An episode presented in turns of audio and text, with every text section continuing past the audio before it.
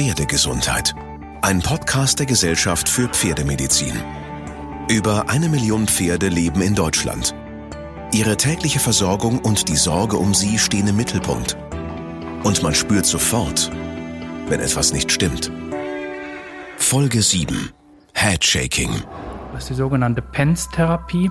Dabei wird die Sensibilität also die Reizschwelle des Nerven, beeinträchtigt mit dem Ziel, dass er weniger empfindlich ist und es praktisch einen stärkeren Reiz braucht, bis er einen Schmerzreiz an das Hirn vermittelt. Professor Carsten Feige ist Leiter der Pferdeklinik der Tierärztlichen Hochschule in Hannover und Präsident der Gesellschaft für Pferdemedizin. Mein Name ist Ina Tenz und in dieser Folge geht es um ein für Pferdebesitzer besorgniserregendes und auch sehr belastendes Phänomen. Es geht um das Headshaking, dass sich dahinter häufig ein Krankheitsbild verbirgt und nicht nur eine Unart, das ist noch gar nicht so lange bekannt, was das auslöst und begünstigt und welche aktuellen Therapieansätze es beim Headshaking gibt. Darüber sprechen wir in dieser Folge. Professor Feige, aus scheinbar unersichtlichen Gründen schütteln die Pferde ihre Köpfe. Und ähm, ja, was genau ist eigentlich dieses Headshaking? Wir können vielleicht mal so anfangen, dass ich Ihnen einfach die Symptome ein bisschen beschreibe. Üblicherweise ist das so, dass äh, die Pferde so eine ganz stark nickende Kopfbewegung zeigen. Das ist das, was wir am häufigsten sehen, bei über 90 Prozent der Pferde. Also nicht ein Schütteln, da ist eine Fliege, so ein bisschen in alle Richtungen, sondern eher hoch und runter nickend? Genau, eher so. Ähm, Schütteln kommt auch in Frage. Also wir bezeichnen das dann als horizontales Schütteln. Wenn also der Kopf nur von links nach rechts bewegt wird, also wenn, man, wenn wir praktisch eine Antwort verneinen, so, oder auch rotierend, das heißt, dass der ganze Kopf mehr oder weniger fast kreisförmig geschlagen wird. Also es kommen ganz unterschiedliche Symptomkomplexe vor und die gehören aber alle zum Headshaking. Daneben gibt es Begleitsymptome. Ein ganz typisches, das auch für den Schweregrad des Headshakings spricht. Das heißt, wenn äh, die Tiere schwerer erkrankt sind, zeigen sie das Symptom häufiger. Das ist so ein stromschlagartiges Zucken mit dem Kopf. Das beschreibt es ja schon ganz gut, aber Sie müssen sich vorstellen, also wenn das Pferd einen kleinen Stromschlag erfahren hätte und dann praktisch unwillkürlich den Kopf nach oben schlägt. Mhm. Das ist ein typisches Symptom. Ähm, daneben gibt es andere, die darauf hindeuten, dass äh, eine Schmerzhaftigkeit im Kopf vorhanden ist, Juckreiz im Bereich des Kopfes vorhanden sein könnte.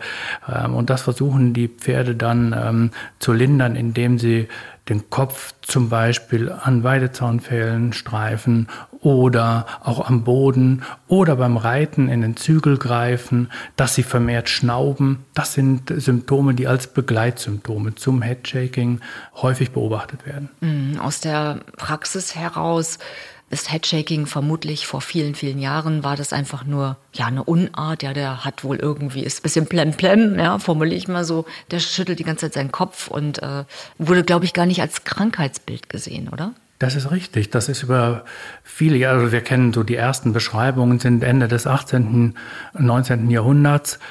Und da ist es tatsächlich eher als Untugend, als Unart äh, eingeordnet worden. Und erst Ende der 70er Jahre hat es äh, Untersuchungen gegeben, äh, die dann zum Ergebnis gekommen sind, ja, da stecken Krankheiten dahinter. Natürlich auch mit dann zunehmender Möglichkeit der Untersuchung hat man herausgefunden, häufig stecken da Erkrankungen dahinter. Und seitdem ist das Headshaking nicht stark, aber doch immer mehr und mehr beforscht worden. Und mittlerweile gehen wir davon aus, dass es eine Nervenerkrankung ist.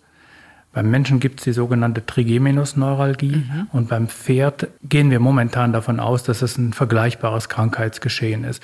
Beim Pferd bezeichnen wir das als Trigeminus-mediiertes Headshaking. Das heißt, der Trigeminus, der Nervus trigeminus, das ist der Gesichtsnerv, ist in irgendeiner Form an der Erkrankung beteiligt. Ich gehe noch mal einen Schritt zurück. Nicht jedes Headshaking hat ja einen krankhaften Ursprung. Es gibt auch einfach immer noch das normale Abwehrverhalten. Also wie unterscheiden Sie zwischen krankhaftem Headshaking und einer normalen Abwehrreaktion in der Diagnostik?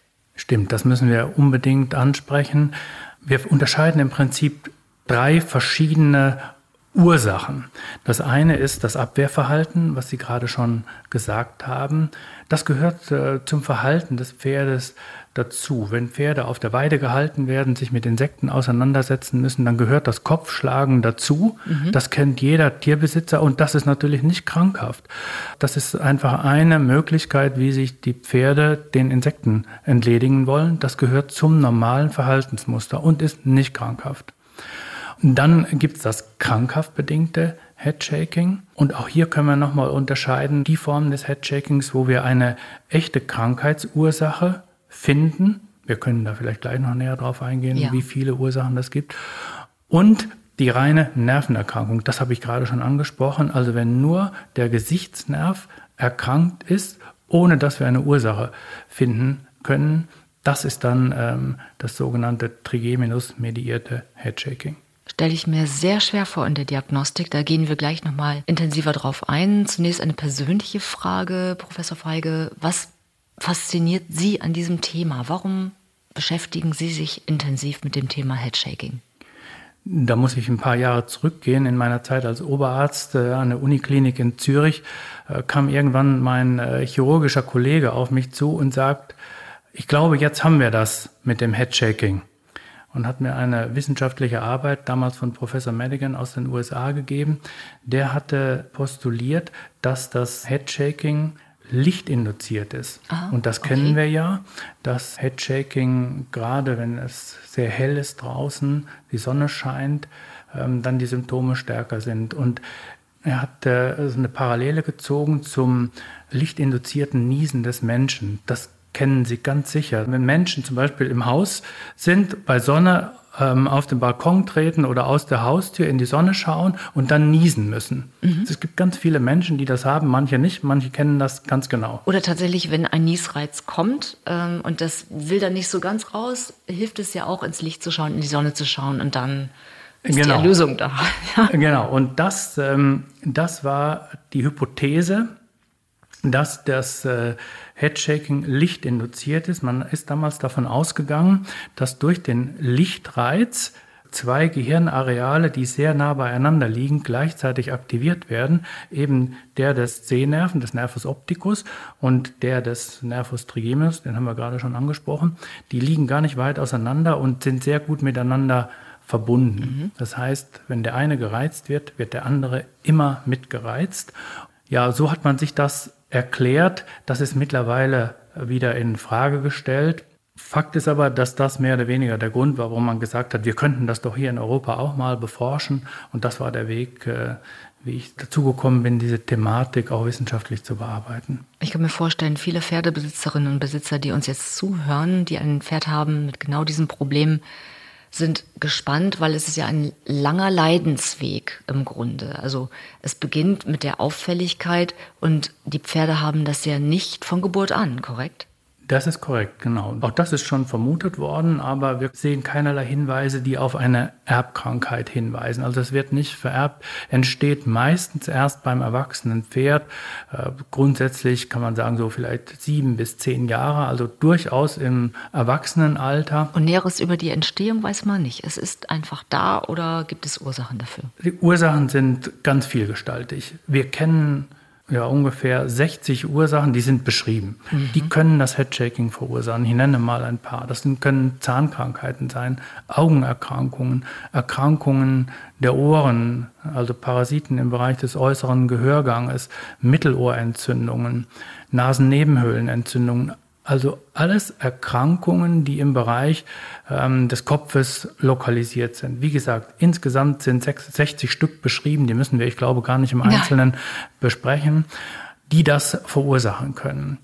Das ist das symptomatische Headshaking. Die, wo wir die Ursache kennen, das führt natürlich dann zu einer Beeinträchtigung dieses Schmerz leitenden oder für die Schmerzempfindung zuständigen Gesichtsnerven.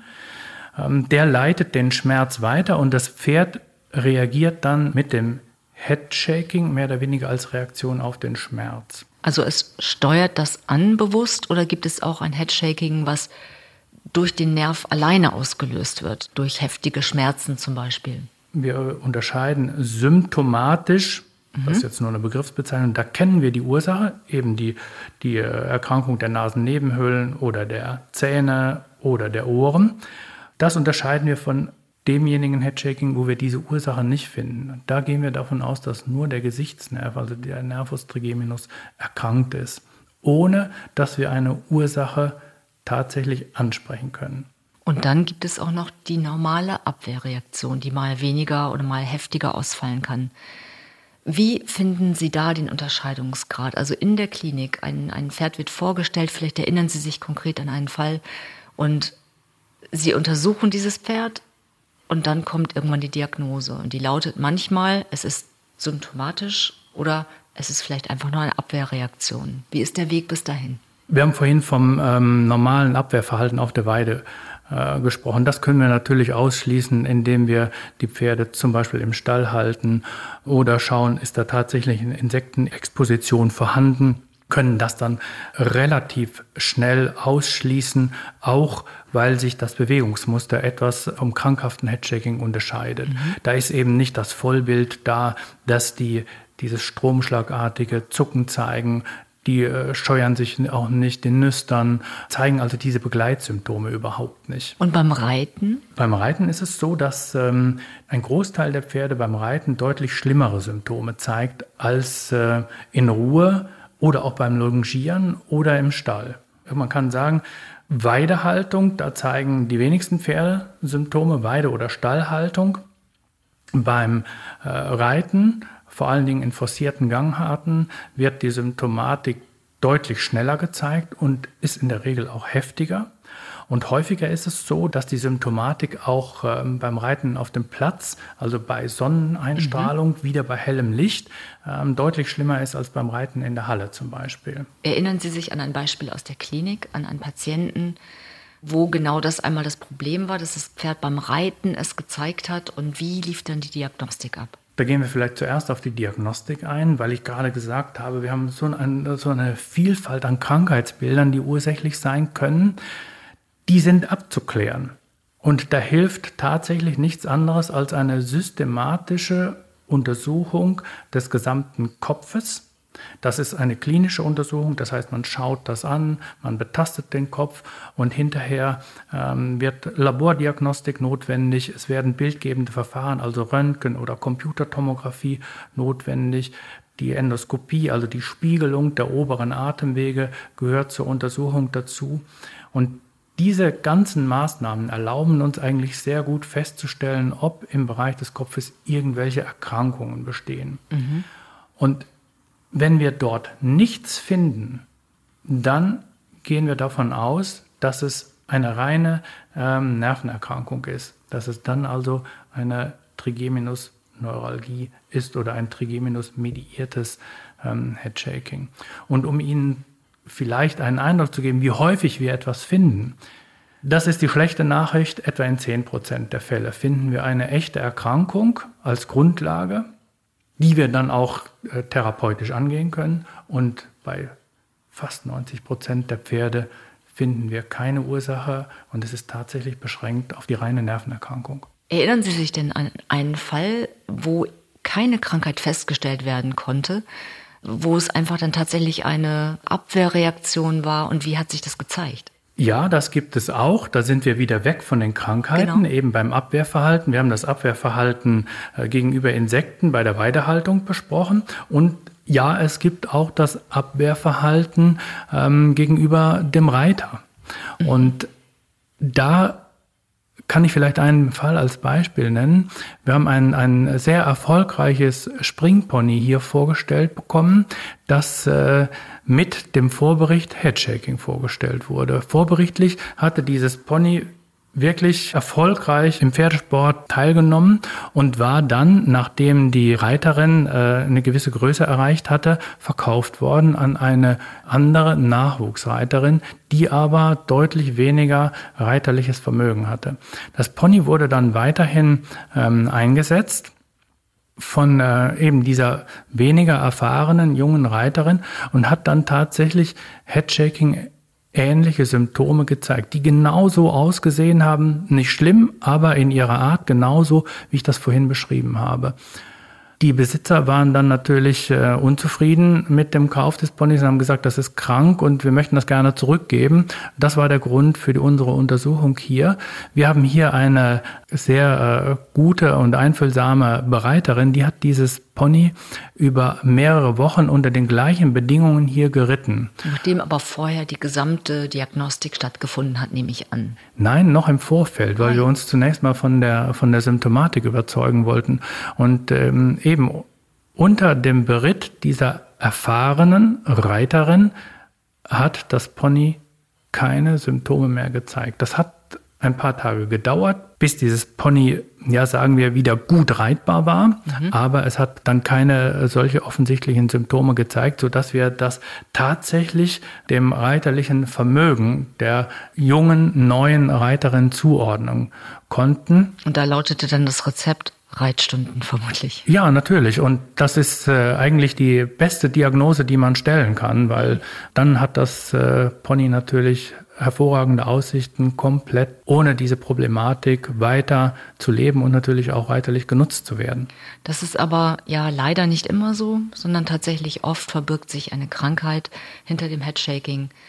An welche Fälle erinnern Sie sich aus der Klinik, wo es ein schwieriger Weg war bis zur Diagnose und was wurde anschließend dann gemacht? Da habe ich wirklich sehr viele Beispiele, weil wir äh, hier an der Tierärztlichen Hochschule ein wissenschaftliches Projekt haben seit 15 Jahren, das genau diese Fälle bearbeitet. Aber einer, den ich sicherlich ähm, hier erwähnen kann, ist ein Schimmel. Elvis, ich glaube, den Namen darf ich hier sagen, weil das ist äh, ein Pferd gewesen, das uns natürlich vor Herausforderungen gestellt hat, was die Diagnostik angeht. Er hat den ganzen diagnostischen Ablauf erfahren und im Rahmen der Computertomographie konnte eine Mittelohrentzündung festgestellt werden. Die ist dann auch therapiert worden, hat aber keinen Erfolg gebracht. Wir haben dann einen etwas äh, neuen Therapieweg beschritten, weil wir davon ausgegangen sind, dass das ursächlich ist für das ähm, Headshaking. Wir haben dann das Mittelohr eröffnet, so dass das entzündliche Material im Mittelohr entfernt werden konnte. Das ist äh, tatsächlich abgeheilt und äh, die Symptome sind danach wirklich verschwunden. Das ist ein ja von der Diagnostik her sicher aufwendiger Fall gewesen, eben wo eine Computertomographie notwendig wurde, der aber auch sehr gut zeigt, dass es notwendig ist, diese aufwendige Untersuchung zu machen, um auch solche außergewöhnlichen Erkrankungen festzustellen um dann eben auch gezielt behandeln zu können, wenn eine solche Erkrankung ursächlich ist. Beim Headshaking suchen Sie die Nadel im Heuhaufen. So viel habe ich bislang verstanden. Unterschiedliche Ursachen sind oft dann Auslöser vom Headshaking. Woran erinnern Sie sich? Ähm, was war äußerst selten. Also es gibt häufige Ursachen, was sind ganz, ganz seltene Ursachen? Da können wir gerade diesen Fall anführen mit der Mittelohrentzündung. Das ist wirklich ausgesprochen selten und das führen Sie richtig gut an, äh, wenn Sie sagen, wir suchen die Nadel im Heuhaufen. Das ist tatsächlich so. Wir machen eine sehr aufwendige Diagnostik und Bedauerlicherweise ist es so, dass wir ähm, zum Schluss bei 90 Prozent der Pferde diese Nadel nicht finden können ähm, mit unseren jetzigen diagnostischen Möglichkeiten. Ja, es lässt wahrscheinlich verzweifelte Patientenbesitzer zurück an dieser Stelle, wenn man dann nicht weiterkommt. Aber es gibt ja sicherlich auch Therapieansätze, wenn dann irgendwo eine Empfindlichkeit des Nervs festgestellt wurde. Was kann man tun? Kann man den einfach betäuben von außen? So naive Frage wie beim Zahnarzt oder was sind da vielversprechende Therapiemöglichkeiten? Es gibt sehr viele Behandlungsmöglichkeiten, sehr viele beschriebene, die wir vielleicht gar nicht alle besprechen sollten, weil sie eigentlich zum Teil äh, nicht mehr durchgeführt werden oder auch nicht mehr durchgeführt werden sollten, weil sie für das Pferd fast belastender sind als das äh, Headshaking selbst. Wenn Sie ansprechen, dass man den Nerv doch vielleicht einfach betäuben könnte, Sie haben schon gesagt, der Zahnarzt, das ist ein gutes Beispiel. Wenn man den Nerven betäubt, dann hat das Pferd zwar keine Schmerzen mehr, Das Beispiel Zahnarzt ist gut. Wenn Sie betäubt sind, haben Sie keine Zahnschmerzen mehr. Das Gefühl der dicken, wattierten Backe bleibt. Genau, das bleibt. Und das äh, führt ja eigentlich zu einer Fehlempfindung. Sie wissen gar nicht mehr, ob Sie sich gerade auf die Zunge beißen beim Essen oder wenn Sie Ihre Wange anfassen, fühlen Sie das gar nicht mehr. Diese Fehlempfindungen führen beim Pferd dazu, dass Sie sich den Kopf, den Oberkiefer, die Nase scheuern und sich dabei sehr stark selbst verletzen. Und diese Form der Betäubung kann man natürlich durch Medikamente herbeiführen, die den Nerven so stark schädigen, dass er nicht mehr funktioniert, oder durch mechanischen Druck, sogenannte Coils, die in den Nervenkanal äh, eingepflanzt worden sind. Coils sich, sind kleine Spiralen. Das sind kleine Spiralen, kleine Titanspiralen, die den Nerv dann äh, komprimiert haben und dafür sorgen, dass der dann irritiert wird. Das ist ein Ablenkungsmanöver, oder? Richtig, so kann man das sehen. Diese ähm, Beeinträchtigung der Nervenleitfähigkeit führt eben dann auch zur Fehlempfindung und zu diesen Nebenwirkungen. Und deswegen ist das eigentlich derzeit keine echte Option der Behandlung. Mhm. Und auch da sind die Therapieansätze wahrscheinlich immer individuell, je nach Ursache, die festgestellt werden kann. Ich erinnere mich an einen Fall, eine Bekannte von mir hat ein Pferd, das einfach unglaublich empfindlich auf Licht reagiert hat und dann eben anfing mit dem Headshaking. Gibt es da einen Zusammenhang oder war das nur Zufall, die Beobachtung? Und da gibt es einen Zusammenhang. Eben Licht ist ein starker Reiz und da waren wir vorher schon mal drauf gekommen, dass äh, immer wenn Licht in das Auge fällt, mehrere Gehirnkerne, Gehirnnervenkerne, mehrere Zentren im Gehirn gleichzeitig gereizt werden. Und so muss man sich das vorstellen, dass durch diesen Lichtreiz auch die Empfindlichkeit des Gesichtsnerven erhöht wird, der auch gereizt wird und dann kommt es zu dieser Schmerzempfindung. So erklären wir uns, warum Pferde bei starker Sonneneinstrahlung oder auch bei Schnee ähm, im Winter, also immer dann, wenn es sehr helles, grelles Licht ist, viel häufiger und viel stärker Kopfschütteln zeigen als ähm, bei anderen Wetterlagen oder im Stall. Und dann heißt es nur noch Halle reiten oder Sonnenbrille aufsetzen. Was kann man tun in so einem Fall? Tatsächlich, die, die Sonnenbrille ist, wäre eine Option. Das ist, äh, es gibt Kontaktlinsen für Pferde, äh, die äh, getönt sind, also praktisch einen Sonnenbrillencharakter äh, haben. Das haben wir hier häufig eingesetzt. Die funktionieren nicht wirklich gut. Das Problem ist, dass die permanent drin bleiben müssen über mehrere Tage. Das ist das eine und die Pferde verlieren die häufig. Also die finden das dann, die sind irritiert durch die Kontaktlinse Irgendwann stellt man fest, die Kontaktlinse ist nicht da. Also dass das eigentlich keine äh, geeignete äh, Therapieform ist, um dem entgegenzuwirken. Sie haben vorhin gesagt, dass eine Betäubung wenig Sinn macht. Die Pferde verletzen sich selbst. Aber würden denn nicht Schmerzmittel helfen an der Stelle? Das wäre natürlich der naheliegende Gedanke und die werden auch sehr häufig eingesetzt bringen aber bei dieser Art von Schmerz, also neuropathischem Schmerz, wie wir in der Medizin sagen, das ist äh, Schmerz, der vom Nerven ausgeht, das sind unsere üblichen Schmerzmittel nicht wirksam. Das heißt also, die äh, Schmerzmittel, die man kennt zur Behandlung von Lahmheiten beispielsweise, die sind bei diesem Nervenschmerz nicht wirksam. Und wenn Sie einen Ausblick geben in die Forschung, wird da etwas entwickelt? Ich weiß, äh, bei Hunden gibt es mittlerweile ein Medikament, das man spritzen kann einmal im Monat, das so die Transmitter der Nervenzellen unterbricht, chemisch stoppt, sodass zwar das Symptom immer noch da ist, aber der Schmerz nicht weiter übermittelt wird. Gibt es sowas auch im Pferdebereich? Ja, die Medikamente setzen wir auch ein. Das sind eben ganz gezielt auf diesen Nervenschmerz hin wirkende Medikamente, die auch ähm, tatsächlich den Nerven selbst beeinflussen. Da gibt es verschiedene Medikamente, die wir hier wahrscheinlich nicht im Detail besprechen müssen, aber eines, das äh, ist ein sogenannter Calcium-Antagonist, das setzt die Reizschwelle des Nerven herab. Das heißt, der muss viel mehr provoziert oder gereizt werden, bis der überhaupt ein Schmerzsignal ans Gehirn ähm, weitersendet. Und dann gibt's Andere Medikamente, die eine vergleichbare Wirkung haben, die werden beim Menschen als Psychopharmaka eingesetzt und da kriegen Sie schon eine Idee, wie die wirken. Die äh, zeigen eine Verbesserung der Symptomatik, aber sie führen häufig auch dazu, dass das Bewusstsein etwas eingeschränkt wird. Das heißt, die Pferde sind etwas gedämpft, sind, äh, machen einen müden Eindruck und wenn wir natürlich so eine Nebenwirkung haben, dann sind die Pferde natürlich nicht mehr reitbar. Ja. Also so ein bewusstseinseinschränkender Effekt, der ist nachteilig, weil Sie gerade auf Ihren Hund angesprochen haben. Beim Hund ist das eher tolerierbar als beim Pferd, weil natürlich vom Hund niemals so eine Gefahr ausgehen würde wie vom Pferd. Und Turnierreiten an der Stelle hat sich eh erledigt. Ähm, es ist sicherlich dopingrelevant, diese Medikation. Andererseits, auch wenn die Pferde gar nicht körperlich in der Lage sind, ähm, diesen Belastungen auch standzuhalten, gerecht zu werden, endet vermutlich Headshaking häufig in einer Unreitbarkeit. Ist das korrekt? Das ist richtig. Wenn wir von der therapeutischen Seite her kommen, ja, ist das richtig, wenn wir den Nerven dahingehend belasten, dass er seine Funktion nicht mehr wahrnehmen kann, dann ähm, ist das nicht statthaft und würde auch unter Doping fallen. Das wäre im weitesten Sinne eine Neurektomie. Das ist nicht äh, erlaubt im Pferdesport. Daneben die medikamentöse Beeinflussung wäre auch Doping, wenn man ähm, ähm, die Tiere schmerzfrei macht, beziehungsweise den Nerv so beeinflusst, dass er seine Schmerzleitung nicht mehr wahrnehmen kann, dann ist das äh, fraglos eine Dopingmaßnahme, die ebenfalls nicht statthaft ist.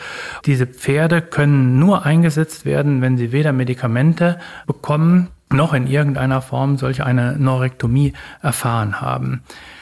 Da können wir eine wissenschaftliche Arbeit zitieren, die haben wir vor vielen Jahren einmal gemacht. Da haben wir diejenigen Pferde verfolgt, bei denen wir Headshaking festgestellt haben, die vorher im Turniersport eingesetzt worden sind. Und in dem Moment, wo das der Tierbesitzer feststellt, werden die hinterher noch im Turniersport eingesetzt, aber verschwinden alle innerhalb von ein bis zwei Jahren aus dem Sport. Und da kommt das zum Tragen, was Sie sagen. Die ähm, Pferde werden irgendwann unreitbar. Unreitbar in der Form, ähm, dass sie als verlässlicher Sportpartner dienen können. Reitbar sind sie nach wie vor. Bloß das Management ist dann äh, anzupassen. Mhm. Also beim Springreiten kann ich es mir noch eher tolerabel vorstellen. Bei Dressur scheidet es ja komplett aus, wenn das Pferd die gesamte Zeit mit dem Kopf schlägt. Hart anzuerkennen, dass die Diagnose Headshaking eigentlich immer zu einem ausführen muss. Dem würde ich gar nicht so zustimmen. Wir haben hier sehr viele Pferde untersucht, denn es sind über 200 Pferde gewesen. Es ist eine im Verhältnis sehr große Anzahl. Und da haben wir vor kurzem eine Befragung durchgeführt und danach teilen uns fast 50 Prozent der Pferdebesitzer mit, es ist besser geworden. Rein medizinisch ist das nicht nachvollziehbar. Das ist äh, aus medizinischer Sicht eine sich immer eher zum Schlechten hin entwickelnde Erkrankung, die als nicht heilbar gilt. Aber sobald Tierbesitzer die Diagnose erfahren haben und Handlungsanweisungen, Managementanweisungen mitbekommen, ändern Pferdebesitzer ihr Management auch im Sinne des Pferdes, setzen die Pferde etwas anders ein, eben nicht mehr im Sport, nicht mehr als Sportpartner, der regelmäßig trainiert werden muss, sondern passen sich den Gegebenheiten des Pferdes etwas an. Das heißt also, die reiten dann vielleicht nur noch ähm, in der Halle oder sie reiten in der Dämmerung, dann eben, wenn die Pferde weniger Symptome zeigen oder zum Teil ohne Symptome gut reitbar sind. Und das führt natürlich dazu, dass der Tierbesitzer den Eindruck hat, ja, das ist besser geworden. In Tat und Wahrheit hat er sein Management dem Pferd so angepasst, dass es für das Pferd viel angenehmer ist und dass ein Reiten möglich ist. In diesem Zusammenhang erinnere ich mich an ein ähm, Pferd, das im Dressursport in der schweren Klasse eingesetzt äh, wird. Das hat eine sehr feinfühlige Besitzerin. Die hat äh, diese Headshaking-Symptomatik in einem Stadium festgestellt, wo das für einen Tierarzt oder einen Zuschauer nicht erkennbar ist. Sie hat einfach gemerkt, dass sich das Pferd immer wieder gegen die Hand wehrt und nach der Untersuchung hier konnten wir das als Headshaking ansprechen. Und die Behandlung, die wir jetzt durchführen in diesem Zusammenhang, das war für die für die Besitzerin von großer Bedeutung. Ähm, da ist das Pferd wichtiger als der sportliche Erfolg, dass das ohne Beeinträchtigung gearbeitet werden kann. In diesem Zusammenhang ist das eine Behandlung, die wir derzeit einsetzen. Das ist die sogenannte PENS-Therapie. Dabei wird die Sensibilität also die Reizschwelle des Nerven beeinträchtigt mit dem Ziel, dass er weniger empfindlich ist und es praktisch einen stärkeren Reiz braucht, bis er einen Schmerzreiz an das Hirn vermittelt. Wir wissen gar nicht so wirklich, wie die wirkt. Ich kann das vielleicht beschreiben, was gemacht wird.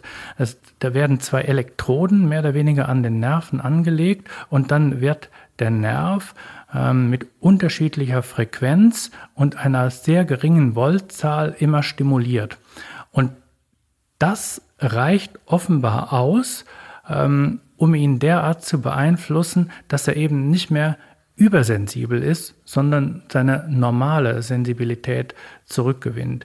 Und das führt bei diesem Pferd dazu, dass es nahezu normal geritten werden kann, mindestens über sehr lange Zeit. Dann muss die Behandlung wiederholt werden. In, innerhalb eines Jahres oder eines Monats? Wie Nein, ist die Zeitspanne? Die Zeitabstände sind unterschiedlich und hier ist das so, dass wir das mit der Reiterin abstimmen und wenn sie merkt, ah, die Symptomatik entwickelt sich wieder, dann wird das Pferd behandelt und so können, haben wir den Zustand jetzt schon über mehrere Jahre ähm, stabil halten können, so dass das Pferd reitbar ist und auch im Sport einsetzbar ist. Aber das ist sicherlich die Ausnahme. Beeindruckend und es macht Hoffnung. Es tut sich ziemlich viel auf dem Gebiet und trotzdem ist Headshaking nicht heilbar, sondern es wird eigentlich im Verlauf immer schlimmer oder gibt es auch eine Form von Headshaking, die einfach einen, einen Zustand erreicht und dann an der Stelle in seiner Form so ausgeprägt bleibt? Oder ist der Verlauf immer, dass es komplizierter wird?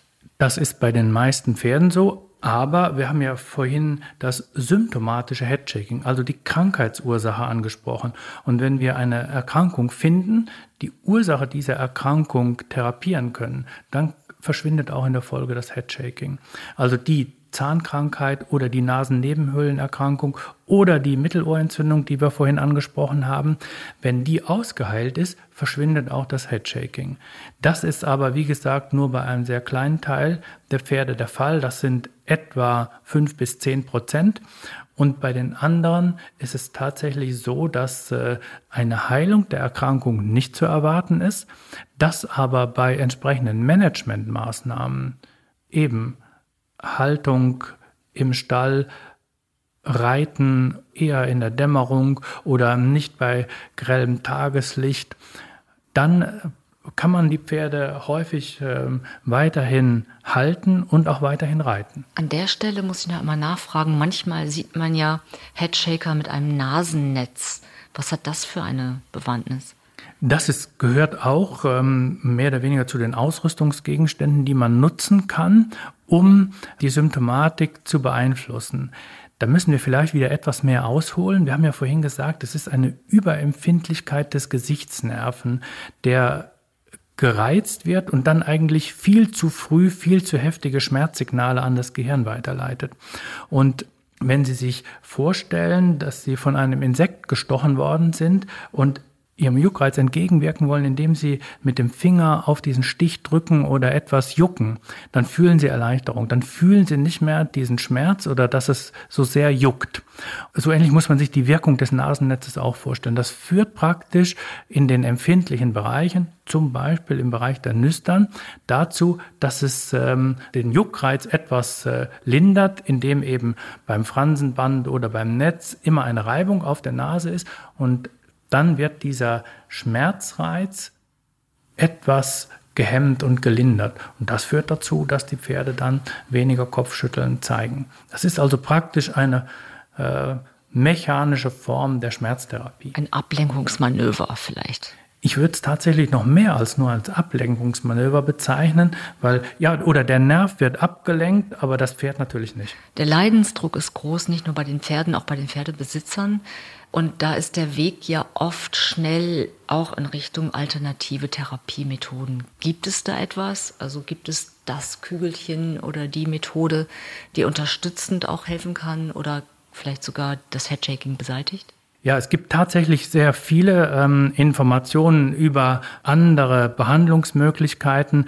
Wir haben die hier tatsächlich auch schon überprüft und es ist leider so, dass keine einzige, egal aus welchem Gebiet die gekommen ist, zu einer Heilung führen konnte. Das heißt, wir haben mit allen Therapieformen, die wir bisher eingesetzt und überprüft haben, keinen wirklich durchschlagenden Erfolg, sondern es bleibt immer das gleiche Prinzip, herausfinden, ob wir eine ursächliche Erkrankung haben.